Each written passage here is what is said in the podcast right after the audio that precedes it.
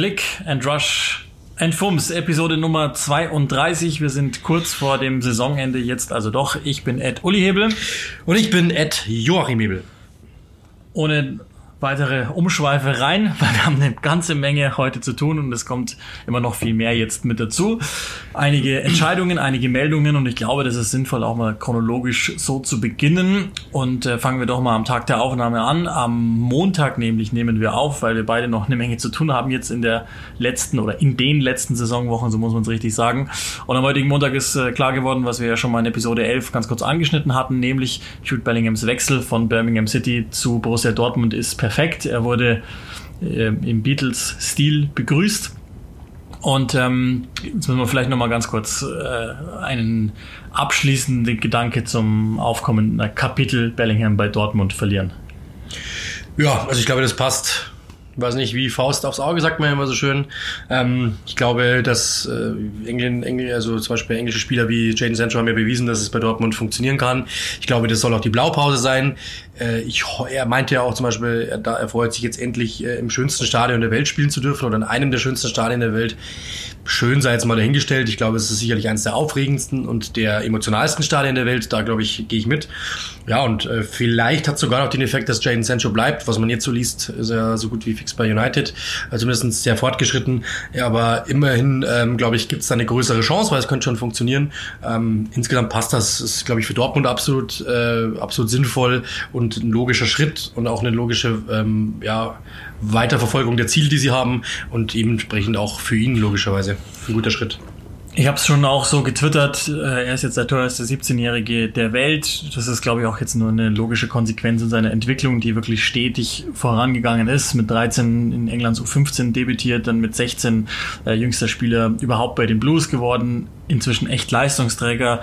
40 Spiele, 4 Tore, 2 Vorlagen ist ähm, die aktuelle Statistik aus der Championship, war so eine der wenigen Lichtblicke. Und das ist ja dann doch wieder erstaunlich auch zu erwähnen, dass ein so junger Spieler in einem so instabilen Umfeld sich so stabil hat entwickeln können. Das spricht ganz klar für seine Qualität. Ich bin des Öfteren auch nochmal gefragt worden, weil ich glaube, jetzt beschäftigen sich Dortmund-Fans sicherlich auch nochmal mehr mit ihm, was er für ein Typ ist. Auch das haben wir ja schon mal ganz kurz eingeschätzt. Im Moment spielt er noch zumeist wenigstens auf dem Flügel, zieht aber ganz gern nach innen. Ähm, wir haben auch in Episode Nummer 11 schon mal gesagt, wir sehen ihn beide eher dann im Zentrum. Es wurde immer wieder von Box to Box gesprochen. Auch das haben wir schon so eingeschätzt. Ich glaube, dafür ist er spielerisch zu intelligent und zu gut, als dass man ihn in Anführungszeichen mit so einer Position und, und der extremen Laufarbeit verschwendet, sondern das ist, man kann sich glaube ich, ganz gut vorstellen, hochgerechnet eine Art Deli Alli, ähm, weil er eben unheimlich guten äh, Fußball-IQ hat, der schon sehr, sehr schnell mitdenkt, also sehr ordentliche Vororientierung hat, gute Ballführung, enge Ballführung, verliert ganz, ganz wenig Bälle, ähm, ist, glaube ich, auch jemand, den man zwar aber auch defensiv dann ganz gut brauchen kann, weil er körperlich, glaube besser ist, als er aussieht. Also schon, schon recht physisch. Das hat der Michael Zorg auch nochmal so hervorgehoben. Und äh, einer, der, der wirklich ganz gerne und viel arbeitet. Auch Bälle erobert. Da ist er auch in, in der Championship tatsächlich durchaus ähm, gehobener Durchschnitt, will ich mal sagen. Und ja, ich glaube, da, da nochmal ein großes Kompliment auch an Pep Clotet und Birmingham. Die haben den äh, wirklich so gut behandelt, wie du einen so jungen Mann mit einem derartigen Hype behandeln kannst, ihn entsprechend entwickelt. 40 glaub, Spiele. Er hat, er habe gerade schon gesagt, 40, 4 und 2 ist die Statistik. Ich glaube, er selber hat auch gezeigt, dass er in der Lage ist, als Typ ähm, so gut zu sein, dass er das, was er jetzt im Moment als Potenzial verspricht, wirklich auch zu maximieren zu können. Und äh, das hast du ja schon gesagt, damit ist er in Dortmund, glaube ich, in allerbesten Händen. Ja, absolut. Also ich glaube, das passt einfach. Äh, wie gesagt, 40 Spiele ist echt irre für so einen jungen Mann. Ähm, das heißt natürlich auch, dass er, dass er wichtig ist schon in seinem Alter. Und äh, wenn man das öfter mal sieht, dann auch bei Premier League Clubs, die haben auch große Talente, lassen die nicht spielen, sondern wechseln die ab und zu mal ein oder geben den ersten halbes Jahr Zeit, um überhaupt irgendwie reinzukommen ähm, und verleihen dann, wie auch immer. Er ist natürlich klar auch in einem Umfeld, wo sie vielleicht auch Spieler brauchen, weil dem das Geld nicht da ist, um irgendwie groß viele verpflichten zu können oder zu, in der Vergangenheit. Ähm, und dementsprechend, ja, äh, hat es da gepasst und man muss echt mal überlegen. Also die Ablösesumme ist dreimal so hoch wie die von Jaden Sancho damals. Zeigt auch, was der Markt gemacht hat. Zeigt auch, dass das mit Corona kompletter Quatsch ist. Also diese Diskussion können wir uns also auch ad acta legen. Ähm, und zeigt natürlich auch, was er für ein Talent ist und wie begehrt er ist am Ende.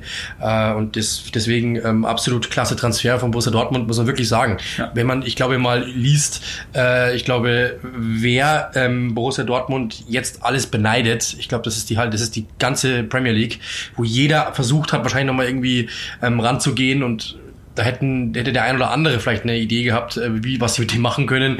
Und mit Sicherheit jeder, jedem hätte der weitergeholfen und jeder hätte den gerne im Kader. Borussia Dortmund setzt sich am Ende durch und ähm, gegen all die großen und all ihre großen Verlockungen auf der Insel, da muss man immer noch einschätzen, eigentlich ist der Insulaner jemand, der auch ganz gerne auf der Insel bleibt, also zumindest sehr, sehr inselbezogen ist. Das heißt, der Engländer schaut eigentlich wenig über den Teich hinaus und äh, dann sich trotzdem durchzusetzen, das ist schon sehr beeindruckend, finde ich. Da hat jemand wirklich gute Arbeit geleistet, Borussia Dortmund, und ähm, vielleicht auch gute Vorarbeit mit dem Transfer Jaden Sancho, der aber funktioniert hat und der ist, hat sich rumgesprochen. Mir hat heute schon jemand in die, in die Twitter-Timeline klug geschissen, das mache ich jetzt natürlich aus. Niemals die ganze Premier League ist es nur die halbe maximal. Das also ich glaube, dass wenn du, frag mal Watford, frag mal Aston Villa, ob die, ob die den nehmen würden. Also da brauchen wir bitte nicht drüber äh, diskutieren.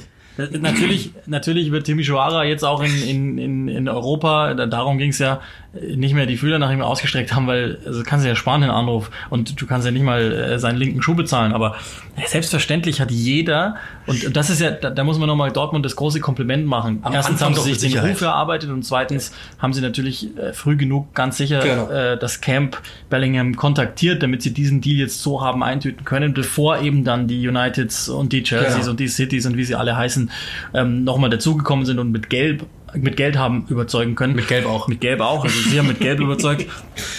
Und ähm, deswegen, also großes Kompliment an Dortmund. Das ist mal wieder und, und das ist ja tatsächlich im Moment die monetäre Daseinsberechtigung Dortmunds. Sie haben mal wieder einen klugen Transfer gemacht, der auch, so viel wage ich jetzt mal zu prognostizieren, funktionieren wird. Er hat mit Favre einen Trainer, also für ihn ist es ein super Zwischenschritt zu ganz sicher höherem. Ähm, ein Trainer, der ihn taktisch weiterentwickeln wird, der sicherlich auch ihm zwar Chancen geben wird. Das haben wir ja schon jetzt auch gelernt bei Rainer und so, dass, dass da der Leumund über Favre vielleicht nicht ganz richtig ist, der ihn aber auch in die Pflicht nehmen wird und sicherlich keinerlei äh, Boni geltend machen wird, äh, ob seine Ablösesumme und so weiter.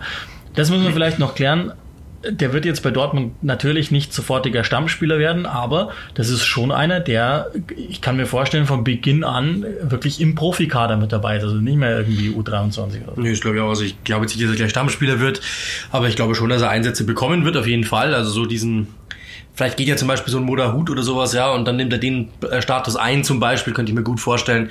Äh, aber das, das wäre ja wirklich verschwendet, den jetzt noch irgendwie in die zweite Mannschaft zu stecken. Also ähm, ich glaube, dass, dass der schon seine, seine Rolle bekommen wird. Natürlich äh, dann langsam aber sicher aufgebaut, so wie es bei Jaden Sancho ja auch der Fall war.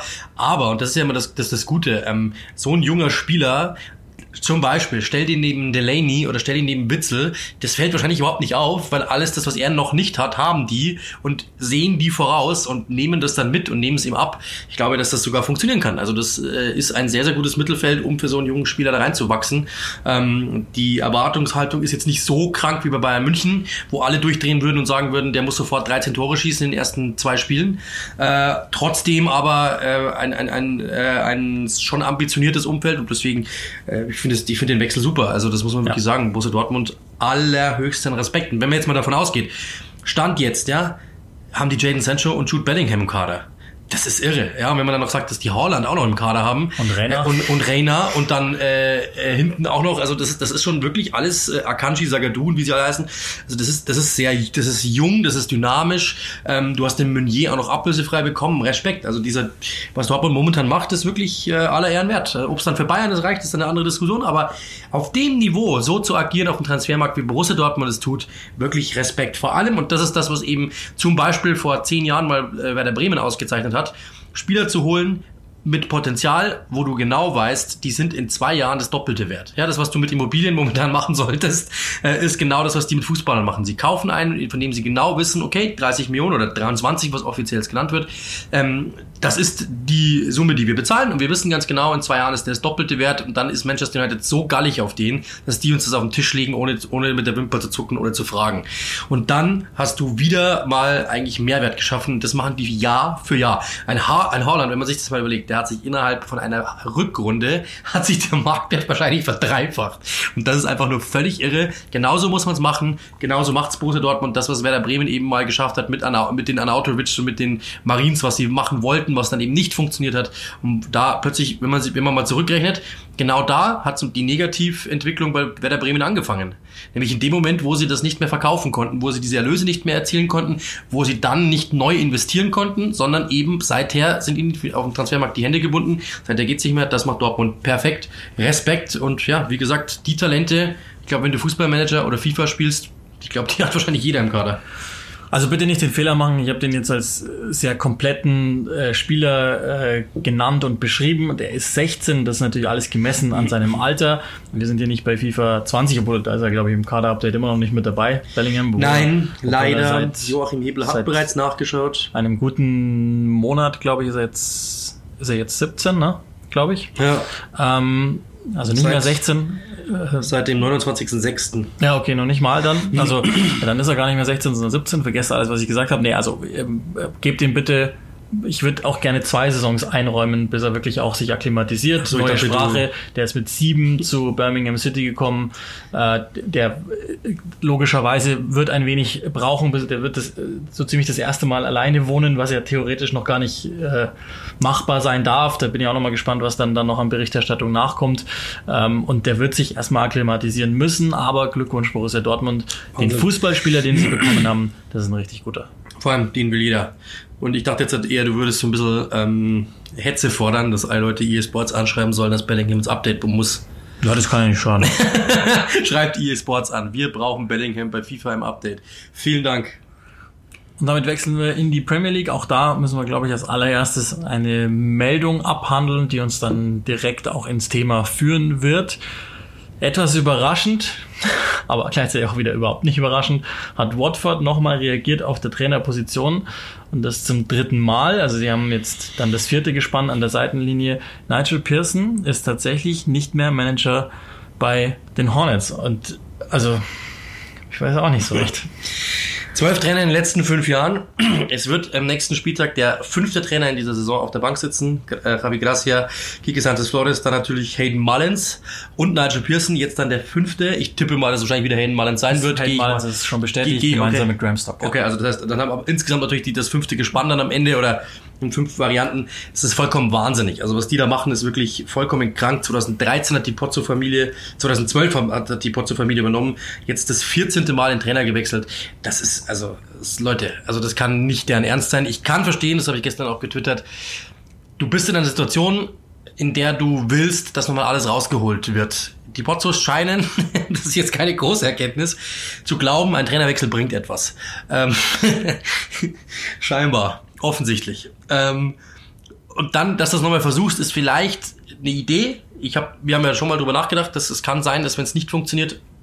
Aber auf der anderen Seite, der Fakt, dass sie überhaupt noch ein klein wenig Strom in ihrem kleinen Bunker haben, der liegt nur alleine an dem Elektriker Nigel Pearson. Und zwar an sonst niemand anderem. Niemand anderem.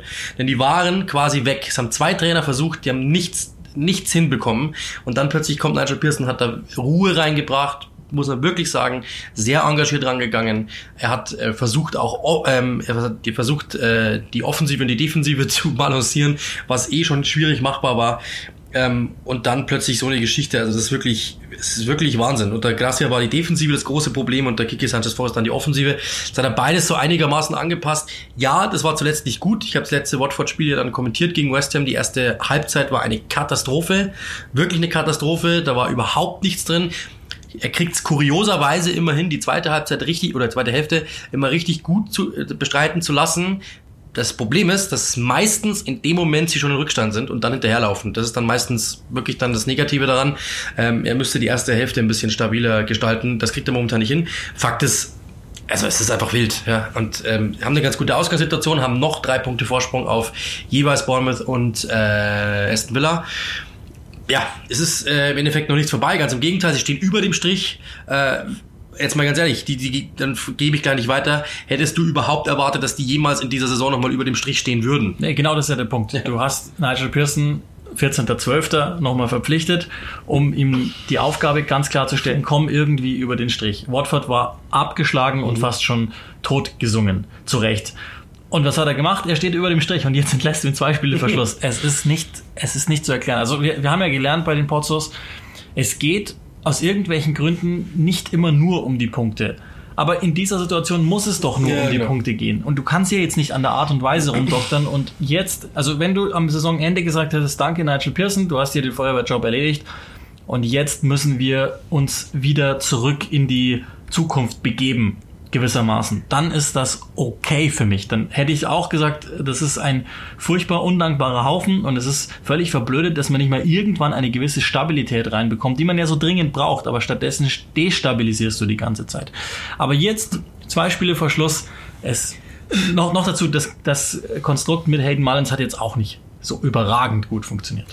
Ja, das Witzigste ist, ich habe vor dem Spiel, ich habe das ja wie gesagt kommentiert gegen West Ham, ich habe vor dem Spiel noch aufgeschrieben, das war die letzte Meldung vor dem Spiel, dass eine Einigung ansteht zwischen Nigel Pearson und dem FC Watford für die kommende Saison. Also er hat nur einen Vertrag gehabt für diese Saison.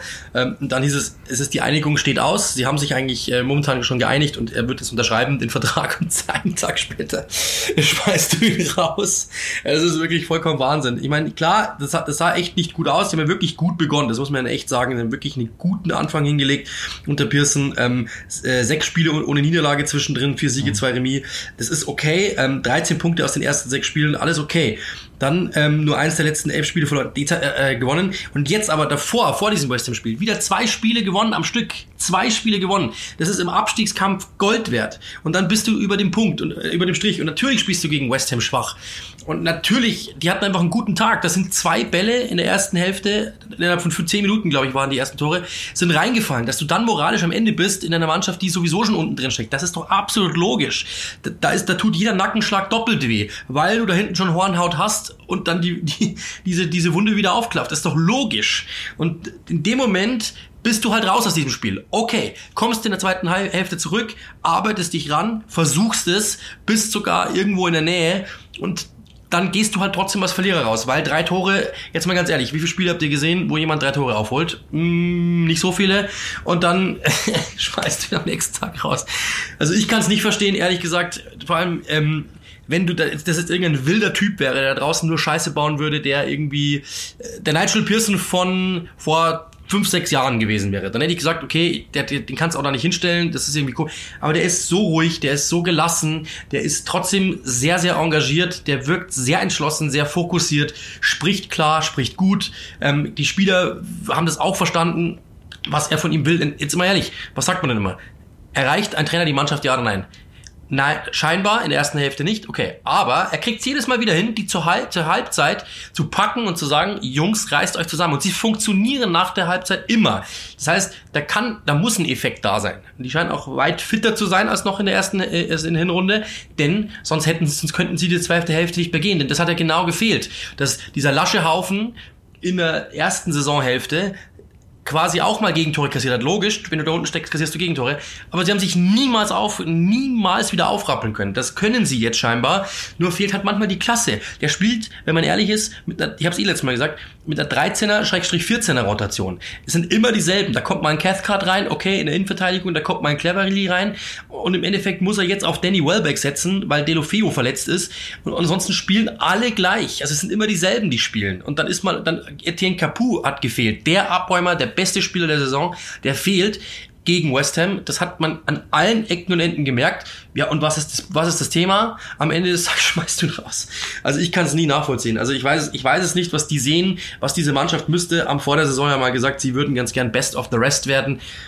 Also klar, letzte Saison Rang 11 und FA Cup Finale, alles gut. Dann haben sie gedacht, sie können den nächsten Schritt gehen, haben das aber auf dem Transfermarkt nicht so dargestellt, wie sich das hätte vorstellen oder wie sie das hätte darstellen müssen, damit das drin ist. Dementsprechend, wenn man sich diese Mannschaft anschaut, auch mit den Leid, also klar, Ducouré letzte Saison super, Capazil letzte Saison super, alles klar, kann man darüber diskutieren. Ähm, aber auf der anderen Seite, wenn man sieht, wie die aktuell spielen, dann spielen sie halt auch wie ein Absteiger, das muss man, oder zumindest ein Team, das unten drin steckt. Aber jetzt mal ehrlich, die bleiben trotzdem am Ende drin. Weil Bournemouth wird nicht gewinnen gegen Everton, bin ich mir ziemlich sicher. Das müssen sie, weil Aston Villa hat Arsenal und Manchester City noch vor sich. Wahrscheinlich bleiben die mit viel Glück drin und du schmeißt ihn raus, einfach nur sinnloserweise, weil du jetzt wieder mal denkst, oh mein Gott, mir schwillt irgendwas. Also ich werde es nicht verstehen. Ja, das ist, glaube ich, einfach nur wieder dieser Impuls. Und was wir jetzt gelernt haben, ist Watford ist immer noch Watford, dieser Gracia-Vertrag und die, die überdurchschnittlich lange Amtszeit geht nicht einher mit der Halbwertszeit, die ein Watford-Manager in der Regel hat. Die Pozzos bleiben die Pozzos, Watford bleibt Watford. Das heißt im Grunde genommen, also ich meine, klar, jetzt hat er sechs Monate gehabt, 25 Punkte aus 20 Spielen. Ähm, insgesamt zum Beispiel mehr als Leicester, als Newcastle, als West Ham und noch fünf andere Teams weiter. Also es gibt, gelinde gesagt, einfach keinen erklärbaren Grund in der Art und Weise. Darüber kann man reden, das sollte man aber ehrlicherweise nicht zwei Tage vor dem Ende machen und vor allen Dingen nicht, wenn du in dieser Situation steckst. Wären sie jetzt gesichert und man hätte es gemacht. Ja, genau. Dann kannst du sagen, okay, jetzt ist es wir, haben, wir haben andere Vorstellungen, wir brauchen einen größeren Namen, wir brauchen, was wir alle schon gehört haben in der Premier League auch. Ähm, dann okay, aber jetzt kurz vor Schluss nochmal zu wechseln, in dem alles eigentlich eingespielt ist und du ja sowieso, das sagen die Trainer ja sowieso immer, du hast ja gar keine Zeit mehr. Wenn man sich mal überlegt, was haben, was ich letztes Mal alles gelesen, 64 äh, Stunden zwischen zwei Spielen teilweise und so weiter. Ähm, wie willst du dich denn da vorbereiten? Du, wenn man, die, wenn man die Reisestrapazen noch mit einkalkuliert, wann kommst du zurück? Pressekonferenzen, wann bist du im Hotel, wann bist du wieder zu Hause, wann bist du wieder auf dem Trainingsplatz, wann fängst du an, eine Mannschaftsbesprechung zu machen, wann gehst du wieder auf Reisen? Du hast eh keine Zeit. Du hast keine Zeit und dann willst du einen neuen Trainer installieren. Da geht's ja wirklich nur ums gute Gefühl. Nur darum, in der Hoffnung, dass Hayden Mullins jetzt ein paar Bäuche streichelt. Darum geht's. Ja, also das soweit. Den Abstiegskampf hast du ja schon mal ganz kurz angesprochen. Unheimlich schwieriges Restprogramm für Villa. Äh, Bournemouth hat einfach seine aktuell gar nicht so schlimmen Situation, also wenn man jetzt mal die jüngsten Monate zugrunde legt, trotzdem nicht wirklich was rausziehen können. Und Watford hat ja ebenfalls noch ein ganz schwieriges Restprogramm. Das ist ja auch immer wieder gesagt worden, aber zu diesem Zeitpunkt halt eigentlich in einer ganz guten Ausgangslage. Ja. Das soweit. Lass uns einmal überleiten ganz kurz ähm, zum, zur Vergabe der Champions League Plätze. Da haben wir auch schon mehrfach, müssen wir jetzt auch nicht wieder ähm, aufgreifen, dient aber als Überleitung gesagt, dass wir denken, Leicester fliegt noch raus und Chelsea und United werden dann eventuell 3 und 4 unter sich ausmachen. Die beiden haben sich im Halbfinale des FA Cup getroffen, wie auch einen Tag zuvor Arsenal und Manchester City. Ich weiß nicht, ob es City oder City die, die Heim, das Heimrecht hatte, weiß ich gar nicht mehr. In jedem Fall haben wir ein Finale, und das ist dann schon irgendwie ein bisschen erstaunlich, aus Arsenal und Chelsea und nicht etwa ein Manchester Derby, also All London sozusagen dann am 1. August im FA Cup Finale. Der erste Tag war sehr überraschend und trotzdem irgendwie auch gar nicht so sehr, weil man sieht, dass bei Arsenal, das haben wir auch vor zwei Episoden, glaube ich, mal besprochen, sich was entwickelt und jetzt haben sie tatsächlich die erste Viertelstunde überstanden und ein sehr sauberes Defensivkonzept sogar auch hingelegt gegen Manchester City, die damit, glaube ich, jetzt können wir langsam so weit gehen. Also, okay, Champions League mag noch einiges retten, aber insgesamt nicht zufrieden sein dürften mit der Saison. Nein, also ähm, klar, du hast immerhin zwei Titel geholt, die ersten zwei, die zur, äh, die, die zur Ausschreibung standen, mit dem Community Shield und mit dem EFL Cup. Okay, ähm, der Rest ist natürlich nicht, nicht in Ordnung. Ähm, fälschlicherweise hat er geheißen, sie können nichts mehr gewinnen, stimmt nicht, die hätten den FA Cup noch gewinnen können und äh, sie können nach wie vor die Champions League noch gewinnen. Ja? Und wenn sie das gewinnen, glaube ich, dann diskutiert keiner mehr über irgendetwas, weil dann ist alles wurscht am Ende des Tages. Was ja zum Beispiel, wenn man mal ehrlich ist, letzte Saison bei Liverpool so war. Da haben auch alle gesagt, ja, okay, Meisterschaft nicht gewonnen, große Enttäuschung, dann wären sie Champions League-Sieger. Ähm, und dann plötzlich haben alle gesagt, das war die Saison ever. Ähm, die natürlich jetzt nochmal getoppt worden ist, okay, aber ich glaube, so eine Champions League Sieg könnte einiges kaschieren.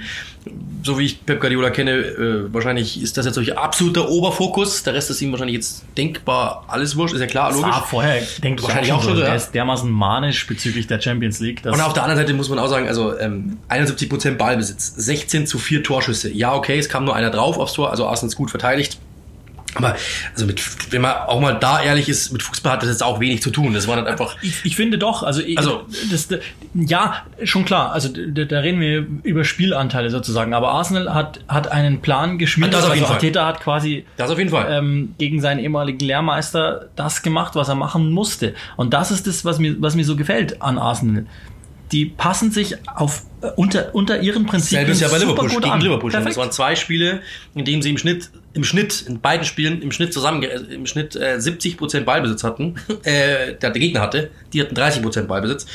Ähm, hatten gegen Liverpool drei Torschüsse, äh, oder drei Schüsse insgesamt, äh, gewinnt das Spiel 2, äh, 2 zu 1, keiner weiß wieso und dasselbe nochmal. Also vielleicht ist das die, vielleicht ist das das, ja. das neue Arsenal. Das ja. kann auch sein. Ich glaube, Arsene Wenger würde mit Sicherheit, der ja mal, ich weiß nicht, wer, wer die Geschichte noch kennt, äh, FA Cup Finale gegen Manchester United gewonnen.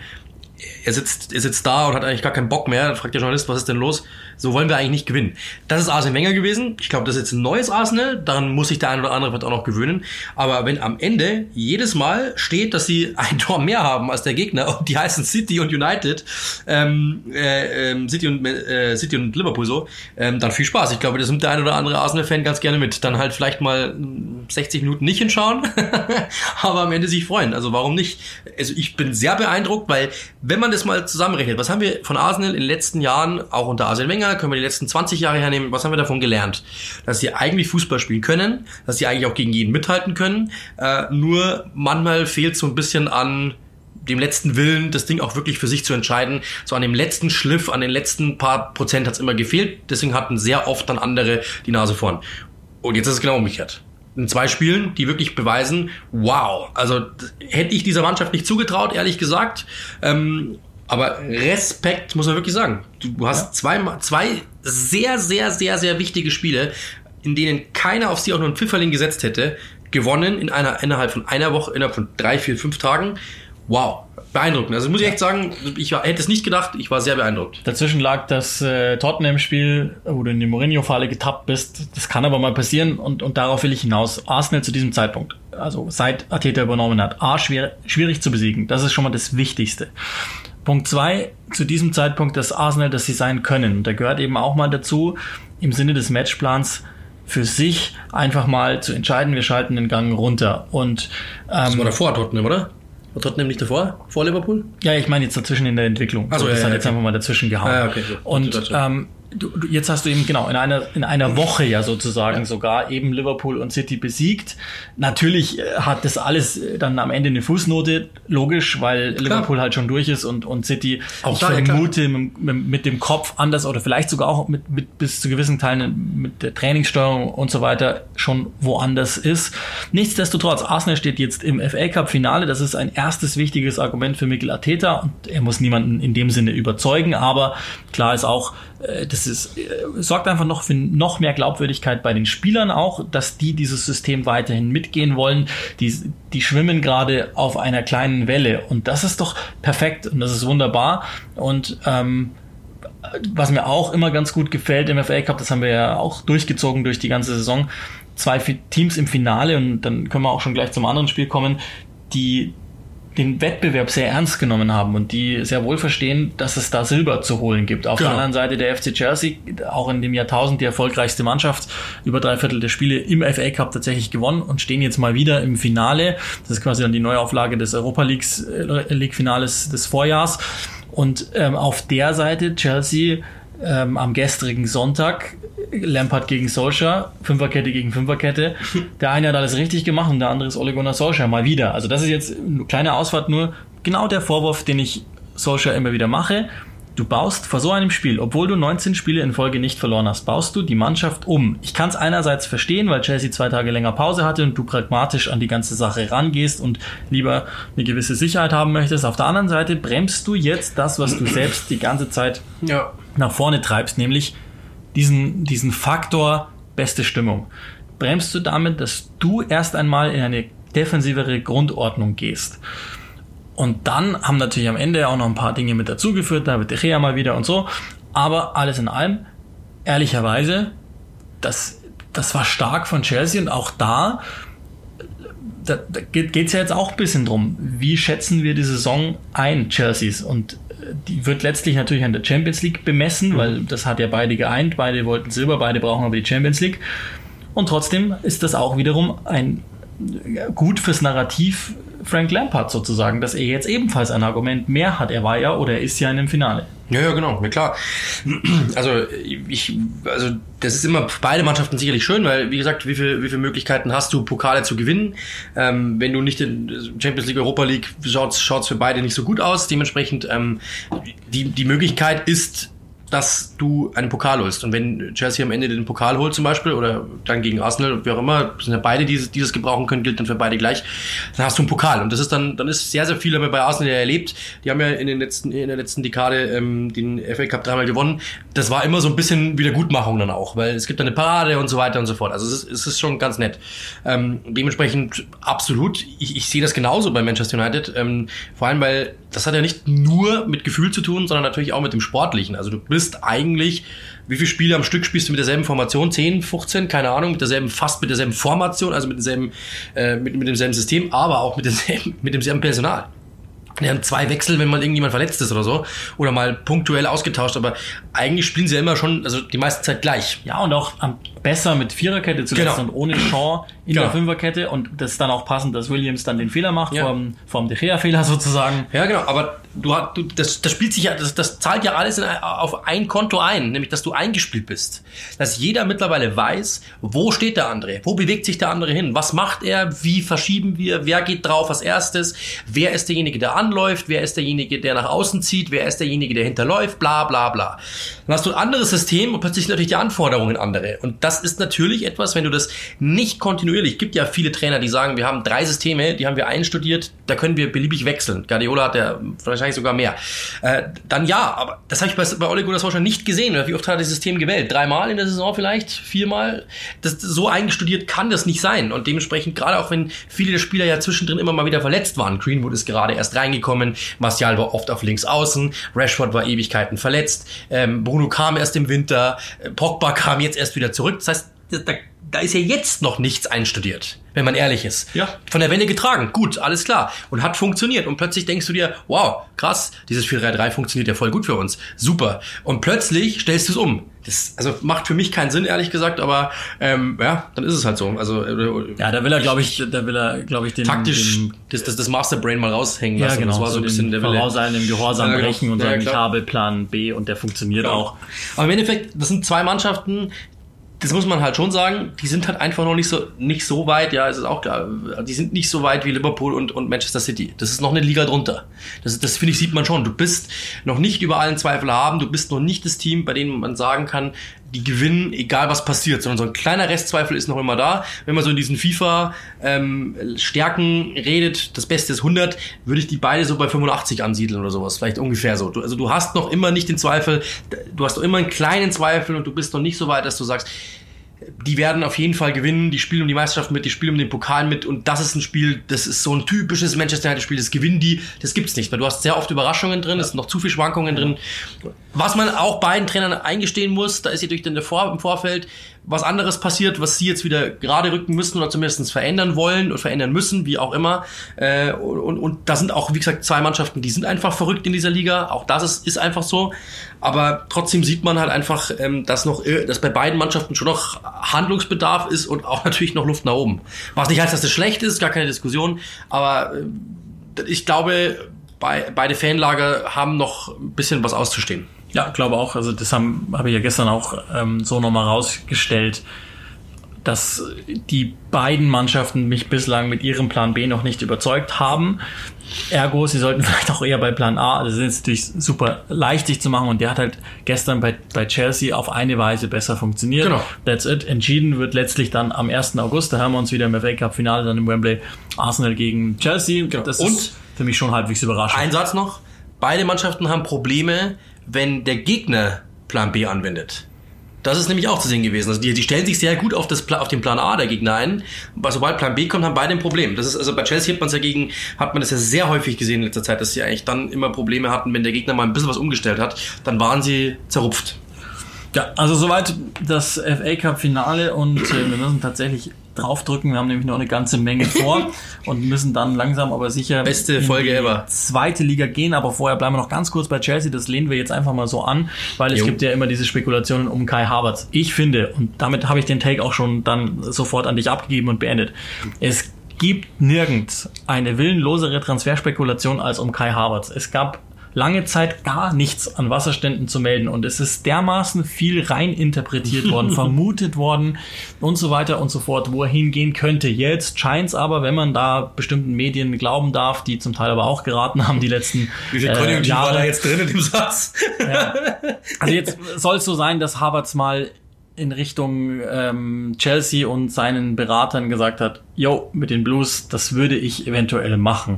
Wir haben ja schon mal in der Folge mit Timo Werner überlegt, wie das taktisch aussehen könnte. Da müssen wir, glaube ich, auch noch überhaupt gar keinen doppelten Strich drunter ziehen. Das könnte dann, bla, so. Auch da wieder Konjunktiv. Prinzipiell kannst du es dir vorstellen und was müsste passieren, damit Kai Havertz zu Chelsea wechseln könnte? Das kann man in zwei Zahlen aus, ausdrücken. Drei, vier. Wenn sie Dritter oder Vierter werden, kann ich mir das vorstellen. Ansonsten glaube ich das nicht. Ja, glaube auch. Also Champions League ist, ähm, müsste passieren. Chelsea müsste ein paar Spieler von der Gehaltsliste kriegen und müsste zeitgleich auch Gibt ja ähm, sechs, die sie abgeben wollen. Ablöse äh, generieren. Emerson, äh, was haben wir da? Kennedy, äh, wen haben wir noch gesagt? Letzten, letztens Alonso soll gehen, Jorginho ist noch immer nicht, äh, kann, kann gut sein, dass er noch geht. Also gibt es ein paar Leute, die, die wirklich von der, von der Payroll verschwinden könnten, theoretisch. Und dann hätten wir nämlich genau das, was wir haben, oder was wir bei Timo Werner auch schon angesprochen haben, als alle gesagt haben, der ist ein Schritt zurück und, und so ein Käse. Nein, im Gegenteil, du hast einen Kader, der in der Altersstruktur unheimlich Genau. spannend ist. Du hast inzwischen einen vielseitigen Kader, dann, an dem immer noch was gemacht werden muss. Die müssten zusammenwachsen, keine Frage. Du hättest aber das Gebilde, das in meiner Theorie immer ganz gut ist, aus der Akademie kommend. Du hast ähm, eine gewisse Physik, Lampard du hast ein laufen. gewisses Tempo, du hast einen Trainer, der offensichtlich da vorne steht und klipp und klar weiß, was er, was er will, zumindest ob es funktioniert, ist nochmal ein ganz anderes Blatt Genau. Papier und einer, der bereit ist, für alles zu arbeiten. Ähm, das haben wir ja schon vom Spieler Lampard Du hast gelernt. London, du hast Chelsea. Das ist Das ist immer, das habe ich letztes Mal, auch, das ist dieser Faktor natürlich immer so ein bisschen, ähm, äh, Wilfried Boni, der doch mal gesagt hat, ich war als Kind schon Manchester City-Fan, waren die noch in Liga 3. Also das ist ja, aber das ist ja der Punkt, also du, was du als Kind warst, ich glaube, als Kai Havertz jung war, war Chelsea die Nummer eins in, in Europa, so der heißeste Club, das spielt glaube ich auch eine Rolle mit, du hast London, das, was für ihn mega interessant Ja. ist, die Sprache kann er safe, ähm, du hast mit Timo Werner jemanden, da kann er sich eingrooven, mit Rüdiger hat er ein sehr gutes Verhältnis, ähm, Frank Lampard ist jemand, der zusammen mit Peter Cech einfach Leute angeht und mit denen spricht, ich glaube, wenn Frank Lampard vor mir stehen würde, würde ich wahrscheinlich auch heiß werden, ähm, Gut, wobei sie mit den sie dann, wenn er ja, vorstellig werden würde. Natürlich, ne, das, aber- das, ist, aber das ist ja wieder der Punkt, dass man das Real, das, ist eben der, der Punkt, ja. Da, kann man schimpfen, das ist ein kleiner Exkurs, da kann man schimpfen über äh, Besitzer, was man will, aber es ist ein privatwirtschaftlich äh, geführtes Unternehmen von einem Besitzer. Der Abramovic, der kann jetzt sagen, pass mal auf, wir hauen jetzt da nochmal 100 Millionen rein, wenn den Harvard zwei Mal haben, den können wir in zwei Jahren für 200 verkaufen, theoretisch. Real Madrid hat natürlich jetzt äh, hat natürlich ganz anderes äh, ganz anderen anderes, anderes Vereinskonstrukt. Die haben richtig finanzielle Probleme mittlerweile ähm, und dementsprechend können die einfach im Sommer weniger ausgeben. Das heißt, da wird wahrscheinlich eher weniger kommen. Jetzt natürlich von dem Besitzer kann Abramovic einfach mal sagen, komm, wir hauen da was rein. Theoretisch. Ähm, das ist dann immer so so ganz überspitzt formuliert und ganz einfach formuliert, aber ja, es sind einfach andere andere Verhältnisse momentan und dementsprechend glaube ich, dass äh, es, ich, es würde einfach alles passen. Ich glaube, dass auch die Struktur zu ihm passen würde. Das ist ein Verein, der zu ihm passt. Er merkt, die Jungen dürfen laufen. Das ist kein biederes Chelsea mehr wie unter Mourinho oder sonst irgendetwas, sondern das passt eigentlich ganz gut Ja. zusammen. Und dementsprechend ähm, sag mir mal einen Spiel. Ich habe jetzt mal gesagt, ähm, wahrscheinlich nach, wenn man Kylian Mbappé mal aushakt, den wahrscheinlich jeder mit allem nehmen würde, was er hat. Das ist der heißeste Spieler der Welt momentan. Ja, klar. Nach Also das, das denke ich auch. Die, die Situation wäre gut und bei Harvards, das werden viele Vereine denken, auch wenn du ihn jetzt vielleicht noch nicht 100% irgendwie brauchst, wenn du ihn kriegst, dann machst du die Millionen frei, weil Klar. du willst ihn haben. Und für Harvard selbst wäre das ja auch noch nicht das Ende der Fahnenstange. Der ist ja noch so jung, der kann ja auch in vier Jahren zu Real Madrid gehen. Das wäre alles fein für ihn. Also Klar. Und ich halte den für ziemlich clever. Also ich denke, dass der auch ähnliche ähm, Denkmuster in sich trägt. Genau. Ähm, Und da, dann müssen wir, glaube ich, also das, das, was wir machen, das macht ja manchmal Spaß, ist ja in dem Sinne noch reine Spekulation. Ja, genau. Wir warten jetzt einfach mal aus, auf, das hast du ja schon richtig gesagt, den Ausgang der Liga und dann können wir uns Genau. dann aber noch mal ein bisschen genauer Weil unterhalten. Wir haben ja auch das letzte Mal schon gesagt, in einem Satz noch, ähm, wenn, äh, wenn zum Beispiel Chelsea nicht in die Champions League kommen würde, weiß man ja gar nicht, was mit Lampard passiert. Zum Beispiel. Ja. Vielleicht gibt es da äh, irgendeinen Wahnsinnigen, der sagt, brauchen wir nicht mehr, da hast du einen neuen Trainer, dann hast du neue plötzlich Ansprüche, dann sagt vielleicht Havertz ab. Also ist es alles noch nicht spruchreif. Das ist das, was ich sagen will damit. Und jetzt müssen wir tatsächlich schnell sein und ähm, in die zweite Liga wechseln. Da haben wir noch genau einen Spieltag zu gehen am kommenden Mittwoch. Und wir fangen mal unten an, weil ich, also hättest du mir das nach den ersten drei Saisonmonaten erzählt, dass Luton Town am Ende noch die Möglichkeit hat, drin zu bleiben, hätte ich dich für völlig verrückt erklärt. Sie stehen im Moment nur aufgrund der Tordifferenz unterhalb Charlton. Die sind noch mit drin im Konglomerat, das erwischen könnte. Birmingham hatten wir schon. Ähm, und Middlesbrough mit Neil Warnock, das wird sicher gut gehen. Und auch Barnsley und die müssen ähm, passenderweise gegen Brentford ran. Also da geht's um, oben wie unten um alles. Und ganz unten steht im Moment Hull. Ihr habt ja sicherlich dieses äh, Ergebnis gegen Wigan mitbekommen, wo es nach, nach einer halben Stunde, glaube ich, noch 1-0 stand und dann ging es ganz schnell. Also komplett was, acht, acht oder was was? Sieben zur ersten Hälfte, glaube und dann acht irgendwie relativ, also äh, irgendwas äh, völlig. Ich habe Bus irgendwie gelesen. Völlig ja. Hall, oder? War das, ja genau. Ich schau mal und ähm, Huddersfield, ähm, ja, glaube hat jeder soweit auf dem Zettel. Ähm, Huddersfield hat sich so also rein theoretisch ähm, gerettet. Da kann natürlich immer noch in der Theorie was passieren, aber sie haben jetzt ähm, über 50 Punkte, weil sie, und das ist ja wiederum erstaunlich und würde uns später nochmal beschäftigen, ähm, gegen West Brom erstaunlicherweise gewonnen haben. Und die wiederum haben dann damit dafür gesorgt, dass Leeds nach oben gegangen ist. West Brom und Brentford wiederum. Brentford hätte mit einem Sieg gegen Stoke den, ja, den Platz, den automatischen Aufstiegsplatz sicher gehabt. Die haben aber ebenfalls verloren. So gibt sogar noch die Möglichkeit, dass Fulham theoretisch den automatischen Aufstieg belegt. Also es ist eine Menge los vor dem letzten Spieltag. Ähm, und das wollen wir jetzt gar nicht so sehr gucken, sondern wir wollen uns jetzt einmal ganz kurz nach Yorkshire begeben, weil das wird ähm, ein Thema sein im saisonabschließenden Podcast dann mit Christopher Schindler. Huddersfield hat seinen Trainer oder seine Trainer entlassen. Das sind ja die Click and Rush und Fumsler der Championship, die, das Trainergespann Danny und Nicky Cowley, zwei Brüder, die ähm, ja, ich glaube, Danny ist schon der Chef, aber im Wesentlichen gleichberechtigt arbeiten. Nach zehn Monaten haben wir im September als 23. Huddersfield übernommen und haben sie tatsächlich jetzt wohl zum Klassenerhalt geführt. Auch da komischer Zeitpunkt der Entlassung, einen Spieltag tatsächlich vor Schluss ähm, das zu machen. Und der äh, neue Trainer ist auch gerade reingeflattert. Carlos Corbaran heißt er. Auch das immer wieder bei, bei Leeds United, hat dort die U23 trainiert, äh, unter Bielsa in den Stab gerutscht und der ähm, übernimmt jetzt also bei, bei Huddersfield Town. Das ist dann so die nächste, wie soll man sagen, ähm, ja, Kehrtwende im, in der Traineranstellung, äh, also nach Sievert wo du den deutschen Weg noch gegangen bist, dann hat sich natürlich da jetzt einiges getan. Das habt ihr ja sicherlich im, Schindler-Podcast auch gehört, dass es dem Besitzer dort nicht gut ging. Der hat dann, äh, hat das viel abgegeben in der Führung. Jetzt ist Phil Hodgkinson da, der hat dann eben, eben probiert, mit den Cowleys was zu machen. Das sind sehr arrivierte Trainer, zweimal aufgestiegen mit Lincoln ähm, in die League One unter anderem. Und die haben es jetzt tatsächlich geschafft, die drin zu halten, haben auch selber, äh, oder Danny hat es im Interview gesagt, das ist der, der, der, schwerste Job, den ich mit Abstand je zu erreichen hatte. Ich habe so das Gefühl, Hodgkinson ähm, hat was gesehen, von dem er nicht recht wusste, wo sich Sinn entwickelt. Und auf der anderen Seite ähm, wirkte das fast wie eine gewisse Müdigkeit, einfach weil es ein echter Kraftakt war, Huddersfield in dieser negativen Dynamik übernehmen zu müssen, als die Cowleys dich ja erstmal frei zu schwimmen in dieser Liga und dann hast du sie jetzt darüber geführt. Der Zeitpunkt bleibt aber trotzdem seltsam. Lange Rede, kurzer Sinn. Wir haben eine Menge zu reden mit Christopher am Ende dieser Saison. Ähm, hat mir schon gesagt, dass er natürlich jetzt nicht die einzelnen äh, Trainerentscheidungen bewerten wird, aber ich glaube, wir werden da nochmal ein paar, paar Dinge raushören, wenn wir mit ihm darüber sprechen können. In jedem Fall können wir schon mal, glaube ich, vorsichtige Glückwünsche an Christopher und seine Terriers senden, dass sie drin geblieben sind in der, in der zweiten Liga. Wie gesagt, das Aufstiegsrennen am kommenden Mittwoch endet ja dann und mündet in die Playoffs am Sonntag, Montag, Mittwoch und Donnerstag und dann am 4. August im Finale im Wembley. Auch da werden wir uns sicherlich wieder hören. Ähm, vorher aber müssen wir uns natürlich dem Thema des Tages widmen, für das wir dann doch noch ein bisschen Zeit haben freischaufeln können.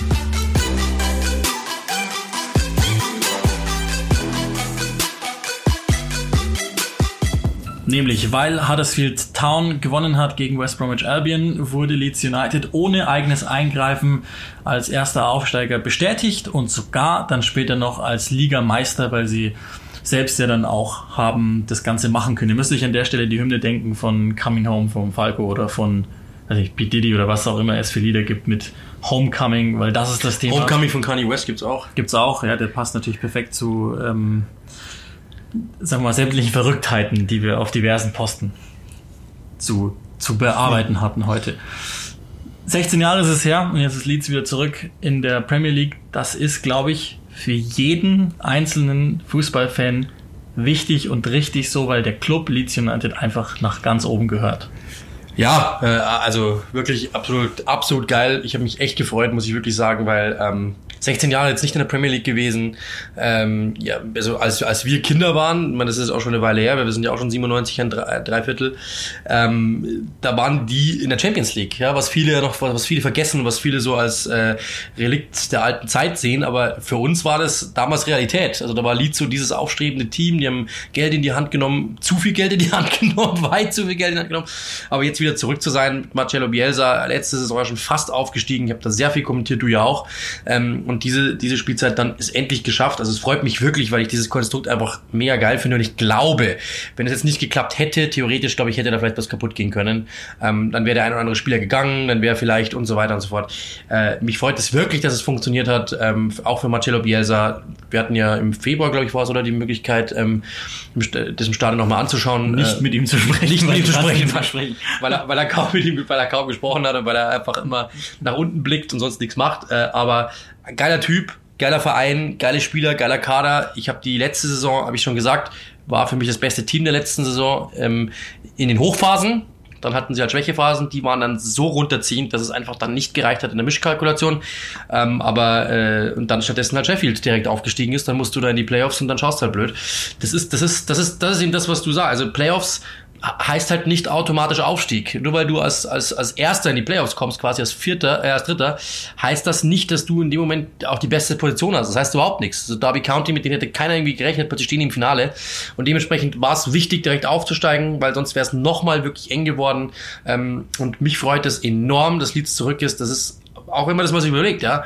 Die waren jetzt Ewigkeiten in Liga 2, ähm, 16 Jahre und sogar drunter. Aber habe ich drunter, Ja, genau. Aber äh, genau, sogar drunter stimmt, ja. Äh, und dann ähm, jetzt wieder zurück zu sein, das ist, wenn man, wenn man auch so die Engländer mal hört, wie die über den Verein sprechen, das ist einer der großen zehn Vereine in England, wenn nicht sogar noch größer.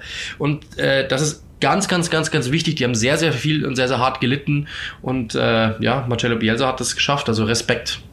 Ja, lass uns noch einmal da ganz tief auch ein bisschen Kontext abholen, damit ihr auch einschätzen könnt, wenn ihr euch jetzt entweder noch nicht so lange mit englischem Fußball beschäftigt oder nicht so tief beschäftigt. 16 Jahre ist ja ein langer Zeitraum und an der Stelle will ich das, weil, weil ich sonst vergesse ich es wieder und das wäre, das wäre absolut schändlich, wenn wir das nicht tun. Dieser Aufstieg, den erlebt Jack Charlton tatsächlich nicht mehr als Spieler seine ganze Zeit bei Leeds verbracht und eine absolute Legende in Yorkshire geworden ist ähm, vergangene Woche kurz vor unserer Aufzeichnung verstorben, in, in einem hohen Alter. Ich glaube, er hatte ein schönes Leben, ein gutes Leben und er hat vor allen Dingen für den britischen Fußball unheimlich viel getan. Und vor dieser Lebensleistung muss man sich verneigen. Eben als Spieler bei Leeds auch Weltmeister geworden. Ich glaube, er und sein Bruder sind bekannt. Das, das ist einfach so. Hat danach auch als Manager unheimlich viel getan, gerade ähm, an, in, in Middlesbrough, äh, bei Newcastle, bei Irland als, als Trainer auch Ende der 80er. Und ähm, der, woran auch immer ihr glauben wollt, wird sicherlich, wo auch immer er jetzt ist, Freude haben mit diesem Aufstieg seines Vereins, seines Leeds Uniteds. Und, und jetzt will ich euch noch ein bisschen Kontext eben mitgeben der Abstieg, das hast du schon gesagt, in der Saison 2003, 2004. Und das eigentlich Verrückte, das habe ich mir nochmal versucht zu vergegenwärtigen. Das war drei Jahre, nachdem sie im Halbfinale der Champions League gestanden waren. Mit Rio Ferdinand, mit Harry Kuehl, mit Lee Boyer, mit Jonathan Woodgate, mit Mark Viduka. Robbie Fowler? Robbie Fowler. Mit äh, Smith auch. Das ist übrigens diese Saison, also nur, damit man sich nochmal vergegenwärtigt, wie lang das her ist, die Abstiegssaison 2003, 2004. Das ist die Saison, in der Arsenal unbesiegt Meister oh ja. geworden ist. Mhm. Also nur mal um sich, so lange ist das her. Schau ich mal nach. Keine Ahnung. Dann gab's 2006, 2007 sogar den Abstieg in die League One, zum ersten Mal überhaupt in der Vereinsgeschichte. Da hat Dennis Weiss ah, Porto. ab Oktober übernommen und äh, zwischenzeitlich gab es John Carver und David Geddes, der noch nicht mal ein Ligaspiel bestreiten durfte, weil das dermaßen Chaos ausgebrochen ist in Leeds. Die Insolvenz Und das hat dann letztlich die zehn Punkte ähm, genommen per Regularium, die sie dann äh, ja, einfach, das, das hat sie dann am Ende sozusagen den Platz in der zweiten Liga gekostet. In der dritten Saison in der dritten Liga. So lange waren die tatsächlich unten. Mit Simon Grayson aufgestiegen, davor in den Playoffs gescheitert, dann mit Grayson aufgestiegen. Dann haben sie sich irgendwie so versucht ranzuarbeiten. Es hat mal geklappt, mal nicht geklappt in der Championship. Und dann kam diese unsägliche Zeit mit Massimo Cellino, der zur Saison 13, 14 übernommen hat, bevor er überhaupt im Amt war, schon mal den ersten Trainer entlassen hat. Komplett wahnsinnig. Absolutes Chaos. Da waren dann zum Teil Leute drin, die, die, also Hackaday, Milanic Rösler, Monk, all diese Dinge, wo egal, also was, wenn dem irgendwas nicht gepasst hat, dann warst du weg. Es, das ist ein höchst zwielichtiger Mensch gewesen, der dann 2017, 2018 an Radriziani verkauft hat, der jetzt ähm, der Mann ist, der, der an den Rudern ist. Es war am Anfang ähnlich chaotisch. Da haben viele auch noch gedacht, so ja, der kommt auch irgendwie aus dem Umfeld Celino. Vielleicht ist der ein ähnlich komischer Typ. Und wie wir jetzt wissen, hat der verstanden für sich vor zwei Jahren, okay, wir müssen das jemandem in die Hände geben, gemeinsam mit Angus Kinnear natürlich und Ricardo Orta, der ja dann auch installiert worden ist, der es checkt, der für uns sozusagen diesen Verein neu erfindet und einen kompletten Kulturwechsel vornimmt. Und dann haben sie Marcelo Bielsa geholt. Das ist ja auch ein, ein Akt gewesen, diese Verpflichtung den überhaupt überzeugen zu können. Und wenn ihr diese Dokumentation ähm, auf Netflix gesehen habt über Leeds, dann da wurde es ganz gut zusammengefasst. Es war natürlich wesentlich mehr und auch wesentlich zeitaufwendiger, aber ich glaube, der Satz passt ganz gut. Bielsa sucht sich seine Vereine aus, die er trainiert. Ja. Und er sucht sich nicht die Vereine in allererster Linie aus, ja, sondern das Umfeld, die Stadt. Marcelo Bielsa will genau einen Fleck managen und nicht eine Mannschaft, einen Verein oder sonst irgendwas. Und dazu braucht er eine volle Enthusiasmierbarkeit. Und das hat er vorgefunden bei Leeds und jetzt sind sie seit November in den Top 2 gewesen. Er hat Spieler entwickelt ohne Ende und, das dürfen wir auch nicht vergessen, ähm, hat natürlich auch ein paar äh, sehr, sehr sinnvolle Transfers auch nochmal in dieser Saison geholt, nachdem es ja letzte Saison in den Playoffs so, so bitter geendet ist für sie und hat dann auch nochmal es sicherlich mit Corona, sagen wir mal, zumindest nicht, also fünf Siege in sieben nach Restart, das hat nicht geschadet, glaube ich, dass seine Teams, die ja doch immer äh, sehr genau, gefordert Punkt, sind, ich, ja. haben ein bisschen durchatmen können und jetzt wirklich durchziehen können. Also der Aufstieg mhm. ist verdient, glaube ich. Ja, und wir müssen aber auch da nochmal ganz besonders über die Rolle Bielsas sprechen. Das ist, habe ich so das Gefühl, sein Testament an die Fußballumwelt. Das ist ja quasi, wenn man es ins Wissenschaftliche überträgt, eine Art Standardwerk, das jeder Trainer gelesen haben muss, bevor er als Profitrainer reinstartet. Aber das Ding ist, die ganz großen Erfolge sind es halt auch nie bei ihm gewesen. Das ist eher so die Art und Weise, die immer. Ja, weil, also das habe ich letztes Mal auch gehört, ich weiß gar nicht mehr, wo das war. Ähm, ich habe jetzt mal so, so ein Stück gehört, ich glaube, es war irgendwo im, im, britischen Fernsehen, so einfach so ein, so ein YouTube-Stück, glaube ich, von BBC, ich bin mir nicht mehr ganz sicher, wo es hieß, ähm, der hatte schon ganz andere Angebote von ganz anderen Vereinen und hat eigentlich immer gesagt, das ist langweilig. Also der hat auch zum Beispiel bei größeren äh, Aufgaben, die er schon hatte, immer gesagt, so, ich finde es eigentlich gar nicht so spannend, ich will irgendwie ein spannendes Projekt, der hätte schon längst ganz woanders sein können, weil, also hört mal, was Pep Guardiola über den sagt. Der sagt, das ist taktisch der beste Trainer, den es überhaupt gibt. Ähm, gibt eigentlich kaum jemanden, der sagt, ich habe von Bielsa mir nichts abgeschaut. Also alle sagen, das ist ein absolutes Genie, auch ein Verrückter, aber eben auch ein Genie. Und ähm, deswegen, ich glaube, dass das eben genau der Punkt ist. Das ist jemand, der einfach gesagt hat, ich finde dieses Projekt Lied spannend, ich finde das irgendwie geil, da ist ein schlafender Riese und den packe ich mir jetzt. Und ich glaube, das ist Bielsa. Bielsa wäre jetzt nicht, Manchester City bietet ihm 500 Millionen Transferbudget und er geht mal shoppen. Ich glaube, das wäre nicht Bielsa. Würde irgendwie nicht zu ihm passen, glaube ich. Und äh, ich glaube, das würde ihn auch nicht 0,0 reizen. Und deswegen ist es sehr beeindruckend. Sie haben letzte Saison, waren sie auch schon kurz davor, hatten dann eben so einen Einbruch irgendwann mal Mitte der Saison von dem sie sich nicht mehr erholt haben, das dann am Ende Punkte hat äh, fehlen oder missen lassen. Und ich glaube, dass Corona da in Anführungszeichen für ihn halt einfach oder für die Mannschaft gut war, um sich einfach ähm, nochmal richtig äh, ja, äh, nochmal die Fitness aufzubauen und dementsprechend auch wieder die Akkus aufzuladen. Und dann haben sie es durchgezogen. Und das ist genau das beeindruckend, das ist beeindruckend, ähm, was er geleistet hat bei dieser Mannschaft, mit dieser Mannschaft. Wenn man sich den Kader jetzt mal anschaut, ähm, so krank sind die jetzt auch nicht. Also da gibt es von den Namen her äh, Mannschaften, die sind besser besetzt, aber er, was er daraus macht, ist, ist, ist klar erkennbar. Die Handschrift erkennt man sofort. Ähm, und ich bin wirklich sehr beeindruckt. Das ist, für mich war das wirklich in Liga 2 ähm, das spannendste Projekt ever. Ich habe mich immer gefreut, wenn ich die kommentieren durfte äh, und war letzte Saison, glaube ich, habe ich, ich weiß gar nicht, wie viele, zehn Spiele kommentiert oder so, ich bin mir gar nicht sicher. Ähm, ich war richtig, richtig begeistert und richtig, äh, war kurz davor, mir sogar ein Trikot zu kaufen, weil ich die einfach gut, cool fand, so in der Art und Weise, wie sie das gemacht haben. Ähm, und finde das ein super Projekt und ich freue mich wirklich, wirklich, dass die wieder Premier League spielen, weil ähm, ja, so schön auch mal ähm, Bournemouth oder sowas in der Liga ist, aber Leeds in der in, in ja. Liga 1 wieder zu haben, ist einfach eine ganz andere Strahlkraft. Äh, klar, da wird es nicht gleich um Meisterschaften oder sonst irgendetwas gehen. Auch da, glaube ich, muss man den Stecker ziehen. Ähm, aber ich glaube nicht, dass die mit dem Abstieg viel zu tun haben werden, sondern es kann so 12, 13, 11 irgendwo sein. Ähm, und ich glaube, dass diese Mannschaft uns allen Spaß machen wird, dass der das sind ganz, das sind ganz viele Geschichten auf der Straße. Ähm, das ist eine ganz andere Strahlkraft. Ich meine, allein schon mal, äh, der hat, der hat die Spieler einfach mal ähm, rausgeschickt, äh, um, um die Straße sauber zu machen.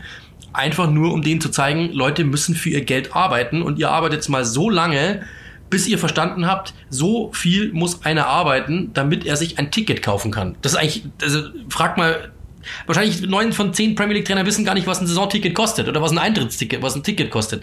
Die wissen nicht, was ein Liter Milch kostet wahrscheinlich. Und Marcello Bielsa wollte einfach das zeigen. Also es ist, es ist einfach ein cooler Typ, auch ein verschrobener Typ, auch ein verrückter Typ. Schaut euch einmal eine Pressekonferenz an.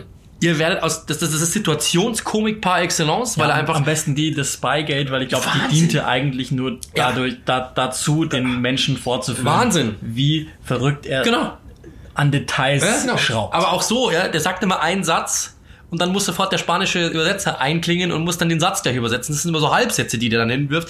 Also ich habe wirklich ja letzte Saison alle Pressekonferenzen mir angehört, um was rauszuholen. Das ist äh, die Aussagekraft von zwei Minuten das streckt der eine halbe Stunde, weil er halt einfach so langsam spricht. Uh, we have to, uh, dann mit, mit Spanisch immer, dann kommt der Übersetzer wieder, der muss dann wieder nachfragen. Mega lustig. Ähm, geiler Typ, verrückter Typ. Genie und Wahnsinn liegen wirklich sehr oft beieinander, aber da passt's auf die äh, passt wie Faust aufs Auge. Es gab ja auch diese diese wunderbaren Szenen als Fans äh, von Leeds, also da, da, da bin ich vollkommen bei dir, die werden die werden die Premier League bereichern. Punkt. Und ähm, diese Geschichte, wie Leeds auch sich selbst ähm, immer zu schlecht betrachtet fühlen und so, das wird ganz lustig. Fans von Leeds, die natürlich entsprechend äh, fanatisch sind, sind vor dem Haus Bielsas gewesen und wollten ihnen einfach nur ihre Liebe kundtun und haben das logischerweise per englische Sprache gemacht. Und das Geile ist das, er ist so unbeholfen, dass er sogar sagt, sorry, ich spreche kein Englisch. Und die sagen ihm einfach nur, we love you, we love you, you're the best. Und er sagt, sorry, sorry, kein Englisch. Einfach so geil. Also dieser Typ, Marcelo Bielsa, ist ich habe das ja schon mal gesagt und deswegen gibt's auch so viele Bücher über ihn, völlig zu Recht, weil das ist einer, den du dich literarisch ähm, einfach nähern musst, um ihn halbwegs zu verstehen. Und trotzdem wirst du ihn nie zu 100% verstehen. Das ist ja, es gibt ja immer dieses Bild, entweder er saß auf dem medizinischen Koffer, da der, der, der Eiskoffer, oder der jetzt sitzt er gerade auf dem Hocker, weil er ein mhm. Rückenleiden hat. Und der wirkt immer so ein wenig äh, vereinsamt, irgendwie auf seine Weise, vermutlich, weil auch ganz wenige seinen Fußballintellekt teilen können. Ähm, er noch nicht mal so richtig sein Stab, wie man oft hört. Und dann gibt's ja diese völlig verrückten Prinzipien, dass er zum Beispiel sogar sagt, dass Spieler mit Pässen kommunizieren können. Und dann gibt er, weiß nicht, wie viele hundert verschiedene Formen ähm, per, per, Pass äh, sich zu zeigen. Das sind über 30 oder was. Ähm, und, und das Ding ist aber, das ist auf der einen Seite ein komischer Kauz, wie du es richtig gesagt hast, dem wir uns noch nicht mal in einer Stunde Podcast nähern könnten, um ihn voll zu beschreiben. Und auf der anderen Seite einer, der eben unheimlich methodisch zu arbeiten scheint. Weil guck mal, was der in zwei Jahren als Kevin Phillips gemacht hat. Der, der ist 100% ein Kandidat für die Europameisterschaft 21 für England. 100%. Der hat aus Ben White äh, den kannten schon ein paar. Er ja auch seit, ähm, seit ähm, dem IFL Cup sogar schon eine der, der frühen Runden in der Vorsaison. Den hat er seither nicht wieder vergessen. Einer der besten, wenn nicht der beste Innenverteidiger in der Liga. Aus Luke Ayling im Grunde einfach nur, also nicht böse gemeint, aber einer, einer, einer, einer Latte, die läuft, hat der quasi einen richtig guten Außenverteidiger gemacht, der, der clever geworden ist du hast ähm, du, aus Harrison, reiner Dribbler, da haben wir auch im Februar noch gesagt, Mann, was der manchmal für ein Käse zusammenläuft mit dem Ball am Fuß. Den hat er nochmal richtig gut hingebracht. Klich ein, ein total undisziplinierter Fußballer, der genau das Richtige macht. Und ansonsten, wie du es richtig gesagt hast, hättest du aus diesem kleinen Kader, der zum Teil gar nicht die Einzelspieler hatte, und vor, vor allen Dingen vor zwei Jahren hättest du auf diesen Kader, hättest du gelacht. Und er hat tatsächlich einen Aufsteiger Pablo gemacht, einen der besten Spieler der, der auch gemacht. Arsenal äh, zu 57 Beginn der Saison er? beschäftigt hat im, im IFL Cup. Also ähm, das ist das ist schon Wahnsinn. stark, was was er da gemacht hat. Und ähm, alleine deshalb hat Leeds das glaube ich auch verdient. Und wie du eben richtig sagst, ich bin irgendwie auch froh, dass sie es nicht nicht nochmal haben über die Playoffs machen müssen, nicht weil ich sie nicht nochmal gern gesehen hätte, aber ähm, ich bin nicht so sicher, ob es da geklappt hätte und äh, deshalb bin ich bin ich ganz glücklich damit, dass sie es jetzt wirklich äh, direkt geschafft haben. Ähm, wird ja hier oder da auch darüber gesprochen, dass sie eine der besten Mannschaften ever in der zweiten Liga sind. Ich glaube, das kommt auch und das ist das größte Kompliment, das man Bielsa machen kann. Weniger über die Punkte, über die erzielten Tore und so Gefühl, weiter. ja, ja. Es kommt einfach nur über das Gefühl und vor allen Dingen die Revue, wenn du ein Spiel anguckst. Und das ist, glaube ich, das größte Kompliment, das man einem wie Bielsa machen kann, weil dem geht sehr wohl darum, wie sein Team Fußball spielt. Und da hat er eine Kultur erschaffen in den letzten beiden Jahren. Da respektabel, also höchst respektabel. Jetzt ist nur noch die Frage, also du hast ja schon gesagt, du freust dich nächstes Jahr in der Premier League auf sie. Das Ding ist, es könnte halt sein, dass Bielsa gar nicht dabei ist. Und es irgendwie, muss man auch ehrlich sagen, würde das so gut zu ihm passen, wenn er jetzt sagt, Mission accomplished. Danke.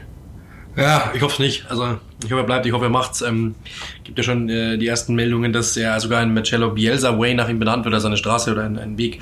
Ähm, ich hoffe, er zieht's durch. Ich hoffe wirklich, ich würde ihn gerne in der Premier League sehen. Ähm, an sowas will ich jetzt erst ehrlich gesagt gar nicht denken. Äh, ich hoffe, er auch nicht. Das ist einfach eine geile Geschichte. Ähm, und das ist nicht der typische Aufsteiger und das ist aber auch nicht der untypische Aufsteiger. Also das ist jetzt auch nicht so, dass man sagt, ähm, das ist jetzt so Wolverhampton Wanderers, die 70 Millionen in die Hand bekommen in Liga 2 und aufsteigen, weil sie einfach krank sind, sondern ähm, was ich nicht was ich nicht kritisieren will, ja, jeder jeder wie er, alles gut, ich bin da völlig offen. Fand Wolverhampton auch mega spannend, find's immer noch. Aber ähm, das ist ein, ein, ein jemand, der mit wenig finanziellen Mitteln oder überschaubaren finanziellen Mitteln ähm, einfach was Gutes gemacht hat. Ja, ist einfach nur ein gutes Fußballteam gezaubert und es ist nicht mit großen Transfers, sondern es ist damit, dass er einfach Spieler genommen hat, wo er glaubt, die passen und denen erklärt hat, was er noch ganz gern von ihnen sehen will und jeder einzelne wurde 73.000 Prozent besser. Und das ist das, was ich sehe. Das ist ein, ein, ein, ein, äh, ein, Team, das auch nicht gleich in der Gehaltstabelle in der Premier League auf Platz 7 sein wird. Das ist auch kein Team, das in der Transferbilanz wahrscheinlich gleich auf Tra- Transfer, äh, Platz 7 der Premier League dann sein wird. Da wird schon was passieren, glaube ich, aber jetzt nicht die Welt. Und ich finde es einfach ein mega spannendes Projekt. Der, der Name Leeds ist einfach unglaublich groß und ähm, das ist eine ganz andere Dimension als die Bournemouths und äh, was hatten wir in den letzten Saisons noch? Norwich und wie auch immer.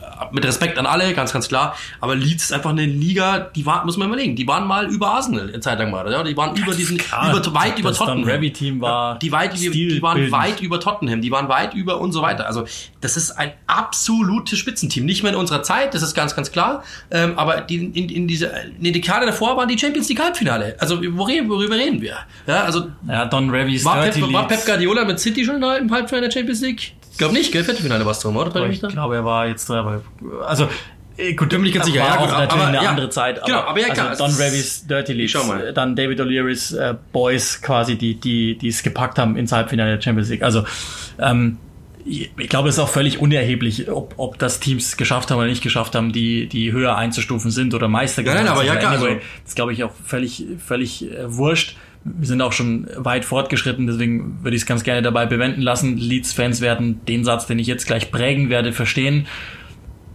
Jahrelang, genau 16 Jahre lang, lief alles gegen Leeds United und jetzt sind sie endlich zurück in der Premier League. Sie sind zu Hause angekommen. Ich glaube, das ist unser aller Gefühl. Da gehören sie hin in die Premier League. Und die große Frage wird sein, bleibt Bielsa oder bleibt er nicht? Leeds ist jedenfalls angekommen zu Hause äh, in der Premier League und das war eure etwas mehr als substanzielle Stunde. Die war, glaube ich, heute sehr, sehr voll, Episode 32. Und die abschließenden Worte darfst du. City war nicht im Halbfinale. Mit Guardiola, nur Viertelfinale. Aber ich wusste es doch noch. Ich habe es gelesen. Okay, das war's. Ähm, vielen, vielen Dank. Hat mir sehr, hat sehr viel Spaß gemacht. Ich habe heute mein siebtes Spiel in den letzten zehn Tagen. Insgesamt wären es acht in elf. Ähm, am Wochenende dann noch einmal den Abschluss. Premier League is running hot. Und äh, ich hoffe, ihr seid dabei. Ich hoffe, ihr seid auch dabei. Der Championship. Was hast du morgen? Brentford gegen Barnsley. gegen Basel, also Championship ähm, am Mittwoch. Mittwoch. Ähm, also hört uns zu, ähm, wird lustig und dann hören wir uns in der Woche wieder. Vielleicht die beste, also inhaltlich die vollgestopfteste Stunde äh, ever. Und wir haben noch, äh, wir hätten noch Dinge Themen für 17. gedroppt. Ja, wir, wir, haben noch, wir haben noch Themen für 17. Also ähm, viel Spaß mit der Folge. Ich glaube, es war geil. Äh, für uns war es auf jeden Fall die inhaltlich beste Folge seit Ewigkeiten. Viel Spaß und ähm, bis bald.